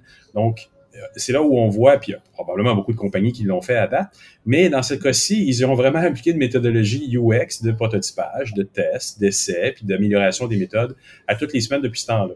Donc, c'est à peu près ça, en gros, là, de, ça de quoi on parle cette semaine avec euh, Louis-David. Et pourquoi tu penses que ça a pris tant de temps pour qu'on applique euh, l'approche UX euh, au RH? Ça, en général, dans, dans l'RH, je ne le sais pas. Je pense qu'il y a vraiment quelque chose à faire dans dans connecter. C'est, bizarre parce que les ressources humaines sont ont, quand même le mot humain dans, leur titre, mais je sais pas, j'ai l'impression que c'est encore un domaine qui tarde un peu à appliquer euh, un rapprochement avec les gens qui servent. Hein. On, a, tous été, euh, mais c'est un peu hors sujet, mais on a tous été euh, contactés par des, chasseurs de tête, puis c'est d'ailleurs une drôle d'appellation. On a tous aussi fait affaire avec des, CV envoyés et jamais répondu, jamais eu de d'accusés de réception. Euh, il y, a, plein de petits détails qui fait qu'on ne traite pas les humains au niveau des ressources humaines comme on les traite dans l'aspect commercial des choses ou, ou dans d'autres domaines en général. Je pense que les ressources humaines ont encore énormément de questions à se poser au niveau de la relation qu'ils ont avec les gens qui servent. Je pense qu'ils servent principalement l'entreprise et pas nécessairement les humains. Et là, je vais peut-être soulever des bonnes questions ou des commentaires de, suite au podcast. Mais, euh, mais, mais j'y crois. Il y, a quelque chose, il y a quelque chose à faire au niveau du RH et, et de le relier avec une méthodologie qui, qui est plus en itération, qu'on peut, qu'on peut améliorer ces relations-là avec les gens. Alors, tu parles d'expérience utilisateur dans le monde de la RH avec, tu nous rappelles ton invité? Louis-David Noël, qui est le vice-président de l'expérience numérique chez N-Media à Drummondville. Ben, on écoute ça tout de suite. Merci beaucoup pour euh, cette entrevue, puis on se retrouve la semaine prochaine. Merci Bruno, à la semaine prochaine. Euh, je suis vice-président expérience numérique euh, chez Nmedia. Mon rôle, en fait, c'est, mettons, j'ai plusieurs chapeaux. Euh, je suis un, administrateur des administrateurs de la compagnie. Je suis bon directeur bon, d'une PME quand même en croissance. Ça veut dire qu'on a plusieurs chapeaux. en gros, dans le côté expertise, je m'occupe de toutes les expertises d'expérience utilisateur, marketing, design et rédaction. Puis sinon, ben c'est sûr que à travers mon rôle, j'ai beaucoup d'implications RH euh, et euh, dans les équipes de, de bien-être de l'entreprise et euh, de livraison, bien sûr. Est-ce que tu as appliqué des méthodologies UX à, à ce processus-là, à cette transformation-là que vous avez vécue? Mais comment donc tu tires ton épingle du jeu là, en ce moment dans, dans cette crise-là? Tout à fait. Mon, mon parcours à moi euh, préalable, c'est dans le, le, parcours de design et d'expérience utilisateur. Mon background est là-dedans. Donc, c'est sûr que j'ai pas un background en gestion. Donc, j'utilise le, le, le, coffre à outils que j'ai et je pense que le coffre à outils en expérience utilisateur, c'est un peu ça l'avantage. c'est euh, on a une méthodologie qui est axée sur la compréhension des besoins et des intérêts des gens. Euh, et leur observation. Puis euh, ensuite de ça, ben, tu peux l'appliquer à peu près à tout. Donc c'est sûr que de, de mon côté, naturellement, en fondant les quatre expertises euh, chez Nmedia dont, dont je parlais tantôt, que je chapeaute encore, c'est sûr, j'ai pris cette approche-là parce que c'est le coffre à outils que j'ai. Et euh, on est tombé dans une, dans une entreprise où euh, les, les, gens qui sont là mettent beaucoup l'accent sur l'humain et sur euh, la relation au préalable. Et donc, c'est sûr qu'on a mis plusieurs outils à, au fil du temps pour aller chercher cette collaboration-là, aller chercher l'input en fait des gens et d'aller mesurer aussi l'impact en fait des différentes initiatives qu'on met en place dans leur quotidien. Carrément de méthodologie UX. Là. Vous, vous prototypez vos tests avec les employés, devrais-je dire. C'est carrément du UX.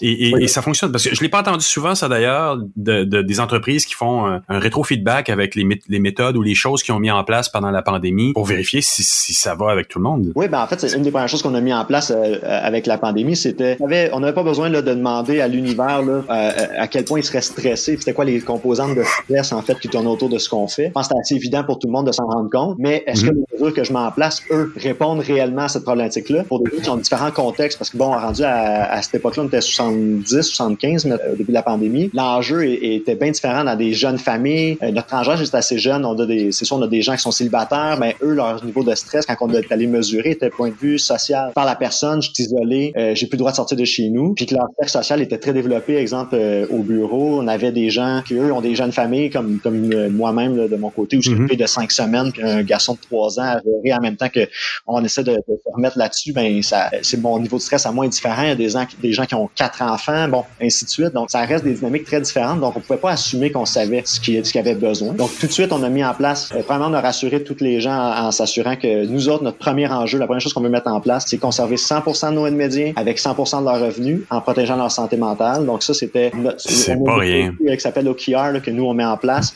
euh, chez nous pour faire la, gestion. Donc, on a nécessairement, c'était le premier OKR qu'on a mis en place. Et par la suite, ben, nos mesures de performance qu'on a associées à ça étaient des mesures directes, en fait, des utilisateurs ou plutôt des employés dans ce cas-ci, où on avait des sondages à toutes les semaines, on avait des, mhm. feedbacks, des rencontres aussi avec nos leads à toutes les semaines. Intéressant. Et, donc, le, la rotation ou le, le, cycle d'expérimentation de, était sur une semaine. C'est que ça vous a permis beaucoup de vous améliorer à travers ça, mhm. puis de vous assurer que tout le monde était heureux, là, finalement. Oui, exact. Euh, en fait, c'est ça, les choses ont bougé très rapidement au départ. Euh, on avait des annonces à tous les jours. Si on s'en souvient bien, la semaine du 16 mars, on avait des, des conférences de presse qui changeaient énormément tous les jours. Donc, à tous les jours, on faisait une rétro avec euh, euh, voici ce qu'on en a compris. On envoyait un courriel à tout le monde en disant voici ce qu'on a ah compris de la rencontre, voici comment on croit que ça va nous impacter nous autres. Stay tuned pour la suite euh, demain, exemple. Puis à toutes les semaines, ensuite de ça, on avait un sondage qui était envoyé à travers certaines plateformes internes qu'on a pour justement aller capter. Est-ce que c'est quoi votre niveau de stress actuel? C'est quoi votre niveau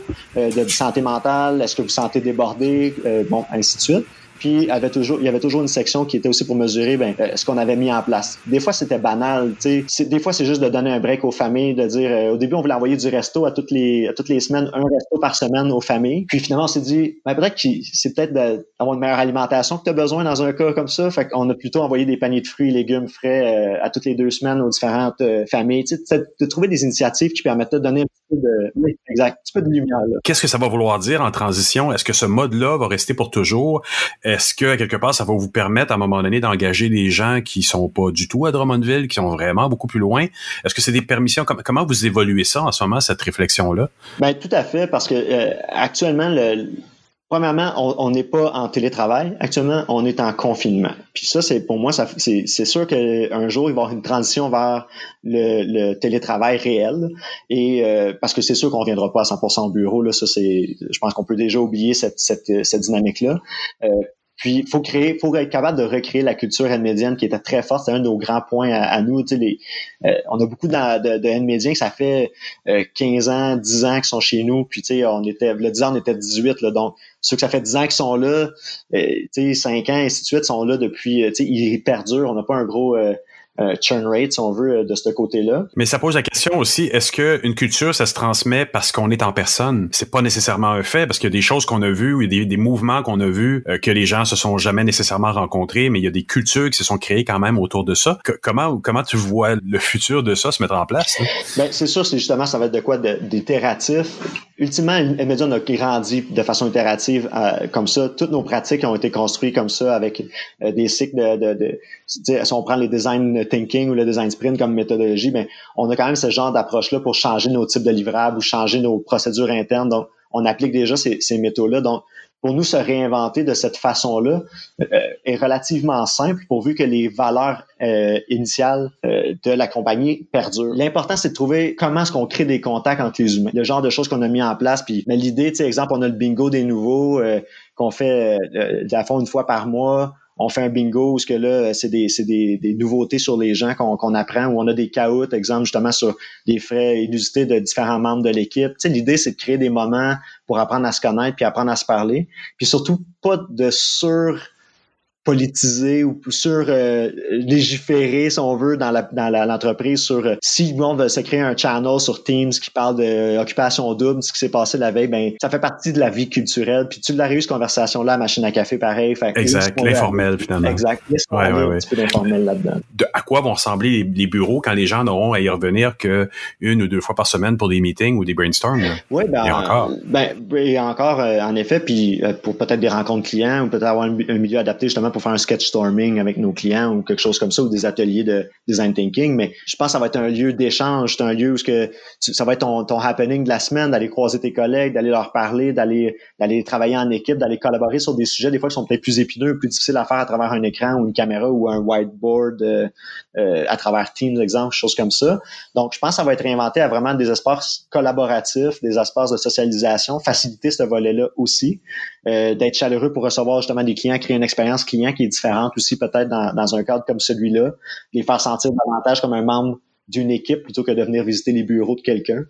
Euh, fait que je pense qu'il y y a un peu cette, cette philosophie-là qu'il faut réinventer. Puis, euh, je pense justement la réflexion sur la, la posture mentale, si on veut, que les gens vont avoir à ce, au moment qu'ils vont être au bureau va être très différente de, de comment ils vont organiser leur travail par rapport à, au moment où ils seront à distance. Et, et ça aussi, il faut être prêt à, à, voir ce, ce changement-là. En fait, l'organisation du travail va être impactée par le fait que ah ben c'est vrai aujourd'hui je dois avoir un déplacement à faire, aujourd'hui je dois me rendre au bureau, aujourd'hui je dois avoir des gens, j'aurai pas ma place à moi, ma petite comme avant, ma petite espace euh, privé à moi, puis ainsi de suite avec ma petite routine. Assurément, tout va être repensé pour, je pense, créer un espace social, collaboratif, agréable, justement que ce soit un petit événement dans ta semaine. Euh, puis c'est là que tu vas peut-être véhiculer ta, culture euh, partiellement aussi. Donc la donne risque de changer vraiment beaucoup. Là.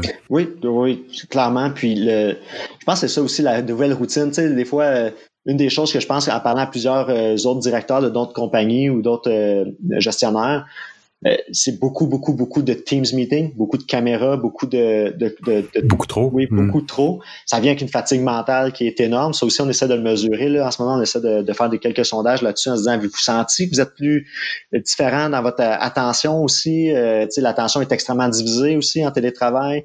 Euh, dans une conférence, c'est facile de voir ses emails, c'est facile de ne pas savoir qu'est-ce qu'il y a sur l'écran de la personne, puis ainsi de suite. Donc, je pense qu'il y, a une, il y a une fatigue qui est différente, il y a une, charge mentale qui est différente d'être à la maison. Puis ça, c'est aussi une question de conciliance, d'avoir nos propres repères pour justement dire, comme tu disais, c'est le temps que j'aille prendre une marche c'est le temps que je me change les idées, de se le permettre, euh, de, se, de se permettre d'avoir une routine justement qui, qui est peut-être moins corporative. C'est peut-être aussi à l'employeur de, de, le permettre aussi, de, de, de, le proposer, parce qu'il y a des cultures qui sont très rigides, puis le 9 à 5, c'est poursuivi et même empiété sur le déplacement. là où avant, on, on, embarquait dans sa voiture, dans le transport en commun ou sur un vélo, là, ah, on se permet des meetings. Mhm. Ça devient un peu toxique. Là. Oui, puis le, des gens qui étaient moins équipés en télétravail ou qui, exemple, n'avaient pas géré la sécurité des données en télétravail, avaient pas cette, ce questionnement-là. Elle se disait, ben, quand tu n'es plus au bureau, tu n'as accès à telle, telle, telle base de données, plus accès à tel système, et ainsi de suite. Tandis que là, ben, comme on a facilité ces accès-là, ben, c'est justement les projets de loi qui s'en viennent, que, le gouvernement est supposé travailler actuellement dessus, euh, qui sont comment je protège en fait le, droit à la déconnexion. Parce que maintenant que je t'ai facilité de le faire, puis justement, tu n'as plus, plus d'impératif, tu n'as pas besoin de te, préparer autant le matin, tu n'as pas de déplacement, tu n'as pas c'est ça. Donc, est-ce que ça me légitimise, moi, comme employeur, de te, de te demander plus? Je pense pas, mais ce sera... Et tout, et tout le temps. Oui, c'est ça. Oui, parce que je t'ai fourni un ordinateur à la maison. En principe, je t'envoie email à 9 h le soir. Il va apparaître sur l'ordinateur que tu n'avais pas peut-être du tout avant. Maintenant, tu en as un à la maison que je te fournis. Donc oui, tous ces non-dits-là commencent à s'accumuler. Par rapport au droit à la déconnexion, comme si on veut être permissif, si on veut être, on veut permettre aux gens justement de mieux gérer leur temps, comment je fais pour euh, quelqu'un qui prend son courriel à 9 heures parce qu'il a décidé qu'il travaillait moins cette journée-là et qu'il veut faire du rattrapage? Tu commences, on pourra pas faire une règle across the board. On pourra pas faire une règle qui est restrictive, commune pour tout le monde, puis arriver et dire à 5 heures, tout le monde est déconnecté. Si une personne, lui, dit moi, dans le jour, j'ai de la difficulté avec la garderie, mon gars est malade, ben ainsi de suite, j'ai du rattrapage à faire, d'y laisser le droit, en fait, de gérer son temps. C'est vrai. À l'inverse, euh, devrait aussi être dans notre, dans notre réflexion. Comment est-ce qu'on, ça va être là tout le défi, je pense, que j'ai pas de réponse à apporter, mais le défi va être comment je fais pour pas qu'il y ait d'abus de part et d'autre? Donc, euh, si mon employé veut trop travailler, comment je fais pour l'encadrer si j'ai pas de mesures restrictives? Puis, euh, parce qu'on a quand même ces cas de figure-là aussi dans, dans, dans, des emplois. Oui, c'est vrai. Et euh, comment est-ce qu'on fait pour s'assurer que l'employeur, lui aussi, prend pas pour acquis que parce que j'étais pas là cet avant-midi, je vais nécessairement travailler ce soir jusqu'à 10 heures? Donc, il y a, y a il y a une quelque chose de pas résolu selon moi là-dedans qui, qui, va être un défi puis qui va faire partie de nos réflexions assurément de, de notre côté puis euh, ça sera de, ça sera à tout le monde de se parler pour trouver la meilleure solution. Louis David, je te remercie vraiment beaucoup pour cette entrevue. Merci à vous.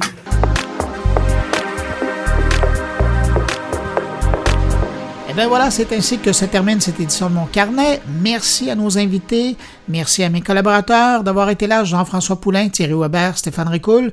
Je vous le rappelle, vous n'hésitez pas à passer le mot autour de vous si vous pensez que mon carnet peut intéresser amis, connaissances, abonnés. Vous les invitez à nous retrouver, à retrouver mon carnet sur leur plateforme de podcast préférée ou sinon à se rendre sur le blog moncarnet.com. Et puis si vous, vous désirez me laisser un mot vous pouvez envoyer un bon vieux courriel, podcast mon carnet en un mot, gmail.com, ou sinon utiliser les réseaux sociaux en indiquant le hashtag mon carnet. Merci d'avoir été là. On se retrouve la semaine prochaine pour une nouvelle édition de mon carnet. Au revoir. Portez-vous bien. Une production goulielminetti.com